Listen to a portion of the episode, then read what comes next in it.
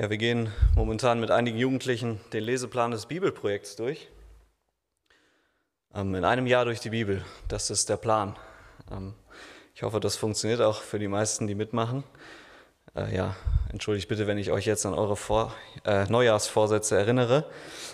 Aber wir sind ziemlich schnell an der Geschichte von Abraham und Lot vorbeigekommen. 13. Kapitel, 1. Mose. Und Lots Geschichte, Lots ganzes Leben lässt uns einiges darüber lernen, ähm, zwischen Weisheit und Dummheit unterscheiden zu können. Und er traf in seinem Leben einige sehr markante Entscheidungen, die wir nicht unbedingt wiederholen müssen. Und womit Lot zu kämpfen hatte, das war kein anderes Problem als das, was sich uns heute stellt, nur dass die Welt sich seitdem ein bisschen stärker verändert hat. Die Herausforderung sieht vielleicht anders aus, ist aber vom Wesen her dieselbe. Und es geht um Fragen wie, woran erkenne ich, dass der Weg, den ich eingeschlagen habe, der richtige ist, dass er gut für mich ist? Wovon lasse ich mich vielleicht sogar dabei blenden? Und wie schaffe ich es, ehrlich zu mir selbst zu sein? Bevor wir in den Text einsteigen, kurz etwas zum Kontext. Abraham bekommt den Befehl von Gott, seine Heimat zu verlassen, seine Familie zu verlassen und in das Land Kanaan zu gehen, das er nicht kennt, wo Gott ihn zu einem großen Volk machen wird. Das ist sein Versprechen. Und Abraham ist gehorsam und er nimmt Lot, seinen Neffen, mit und sie ziehen eine ganze Zeit lang durch Kanaan und irgendwann kommen sie auch nach Ägypten. Und was dann passiert, das lesen wir in 1. Mose 13, Vers 1 bis 13. Und Abraham zog mit seiner Frau und mit allem, was er hatte, auch mit Lot, von Ägypten hinauf in den Negev. Und Abraham war sehr reich geworden an Vieh, Silber und Gold. Und er zog weiter von einem Lagerplatz zum anderen, vom Negev her bis nach Bethel, bis zu dem Ort, wo sein Zelt zuerst gestanden hatte, zwischen Bethel und Ai, an die Stätte des Altars, den er dort zuerst errichtet hatte. Und Abraham rief dort den Namen des Herrn an. Auch Lot, der mit Abraham ging, hatte Schafe, Rinder und Zelte. Und das Land ertrug es nicht, dass sie beieinander wohnten, denn ihre Habe war groß und sie konnten nicht beieinander bleiben. Und es entstand Streit zwischen den Hirten über Abrams Vieh und den Hirten über Lots Vieh. Auch wohnten zu der Zeit die Kanaaniter und Pheresiter im Land. Da sprach Abraham zu Lot, es soll doch nicht Streit sein zwischen mir und dir, zwischen meinen Hirten und deinen Hirten, denn wir sind Brüder. Steht dir nicht das ganze Land offen? Trenne dich von mir. Willst du zur Linken, so gehe ich zur Rechten. Willst du zur Rechten, dann gehe ich zur Linken. Da hob Lot seine Augen auf und sah die ganze Jordanaue, denn sie war überall bewässert, wie der Garten des Herrn, wie das Land Ägypten bis nach Zoar hinab, bevor der Herr Sodom und Gomorra zerstörte. Darum erwählte sich Lot die ganze Jordanaue und zog gegen Osten. So trennte sich ein Bruder von dem anderen. Abraham wohnte im Land Kanaan und Lot wohnte in den Städten der Aue. Und er schlug sein Zelt auf bis nach Sodom hin. Aber die Leute von Sodom waren sehr böse und sündigten schlimm gegen den Herrn.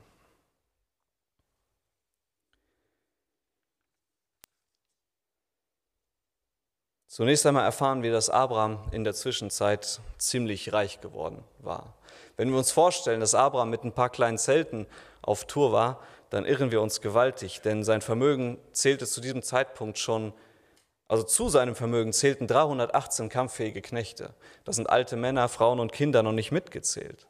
Abraham war mit ca. 1000 Menschen unterwegs, vielleicht etwas mehr oder weniger, aber Abraham hatte sehr viel Vermögen. Und das lässt uns annähernd verstehen, wie groß die Viehherden gewesen sein mussten, die mit ihm zogen. Und es war tatsächlich möglich, dass sie das Weideland in der Umgebung überlastet haben. So mussten sich die beiden trennen. Wir lesen, ein Bruder trennt sich von dem anderen. Und Auslösung war also der beschriebene Mangel an Weideland. Es befinden sich zwei Nomaden mit riesigem Besitz zusammen auf einer Reise. Es tut sich das Problem auf, dass ihre Lebensgrundlage in Gefahr gerät. Es entsteht Streit zwischen den Hirten. Es war also keine Kleinigkeit für die beiden. Es war kein kleiner Konflikt. Es ging nicht um ein bisschen Geld. Es geht um die Lebensgrundlage. Aber wie handeln sie? Wir sehen Abraham und wir sehen Lot. Wie handeln sie? Beginnen wir bei Abraham. Abraham erkennt das Problem. Er ergreift die Initiative und er handelt in Nächstenliebe. Er sieht das Problem. Er geht auf Lot zu, um eine Lösung zu finden. Er macht Lot auch keine Vorwürfe oder so. Er bringt direkt einen Lösungsvorschlag mit. Und dieses vorbildliche Verhalten Abrahams sollten wir lernen. Geh direkt Dinge an, wenn du ein Problem erkennst. Warte nicht, bis sie dringend werden oder bis die Stimmung aufgeheizt ist. Warte nicht, bis man streitet. Große Schwierigkeiten lassen sich vermeiden, wenn man selbstständig auf den Nächsten zugeht und potenzielle Konflikte im Keim erstickt. Und wir haben im Alten Testament noch ein anderes Beispiel von jemandem, der das nicht getan hat. Das war Eli, der Priester. Obwohl er der geistliche Leiter seines Volkes war, wies er seine Söhne, die gegen Gott sündigten, nicht zurecht. Sie taten das in aller Öffentlichkeit. Sie missbrauchten ihre Stellung. Und Eli war als Vater und Priester in der Situation, dass er eigentlich dagegen hätte vorgehen müssen. Und wenn ihr seine Geschichte kennt, dann wisst ihr, dass sie am Ende ja, sehr eskaliert ist. Das hätte nicht sein müssen. Aber Abraham vermied durch sein proaktives Handeln an dieser Stelle weitere Konflikte. Und bemerkenswert ist auch, dass er dabei nicht seinen eigenen Vorteil sucht. Er lässt Lot die freie Wahl. Er gibt die Entscheidung an Lot ab, obwohl es klar ist, wohin ein Hirte seine Herde am liebsten führt, oder? Auf die grüne Aue, auf die bewässerte Aue. Lot hingegen, er sieht seine Chance gekommen. Er nimmt sich das beste Land, handelt egoistisch. Für Lot ist dieses Entgegenkommen Abrahams ein Sechser im Lotto. Alle seine Probleme mit dem knappen Weideland, mit seinen Mitarbeitern, die sich ständig aufregen, die lösen sich in Luft auf. Abraham kommt, macht einen Lösungsvorschlag, yo, ich nehme das Beste, alles gut. Er darf sich die Rosinen herauspicken und gibt seinem Onkel den Rest. Das ist zwar nicht die feine Art, aber es geht um Geld, oder? Er hätte auch die Möglichkeit gehabt, ihm diese Entscheidung zurückzugeben ihm als seinem Onkel diese Ehre zu erweisen und ihm das bessere Weideland zur Verfügung zu stellen. Aber das hat er nicht getan. Er sah seine Chance gekommen, noch viel reicher zu werden und beste Bedingungen für das Wachstum seines Besitzes zu schaffen. Er ist davon überzeugt, dass das, was gut aussieht, auch gut ist. Und so kommt es, dass er seine Zelte bei Sodom aufschlägt, einer Stadt, die bekannt war für ihre große Gottlosigkeit. Homosexualität, Vergewaltigung und viele weitere Sünden sind tief in der Gesellschaft verankert. Aber Lot kümmert sich nicht darum. Vielleicht war er der Meinung, er würde davon einfach nicht betroffen sein. Vielleicht war er der Meinung, ich bleibe vor der Stadt. Dann bin ich davon ja irgendwie ausgeklammert. Ich habe damit nichts zu tun. Ich bin hier nur wegen dem grünen Gras. Aber er sollte sich gewaltig irren. Die grüne Jordanaue, so grün und fruchtbar wie der Garten Eden selbst, wurde durch Gottes Gericht in Schutt und Asche gelegt. Da blieb nichts am Leben, da sollte nichts mehr wachsen. Und da fand ironischerweise seitdem auch kein Vieh mehr irgendwelche Nahrung.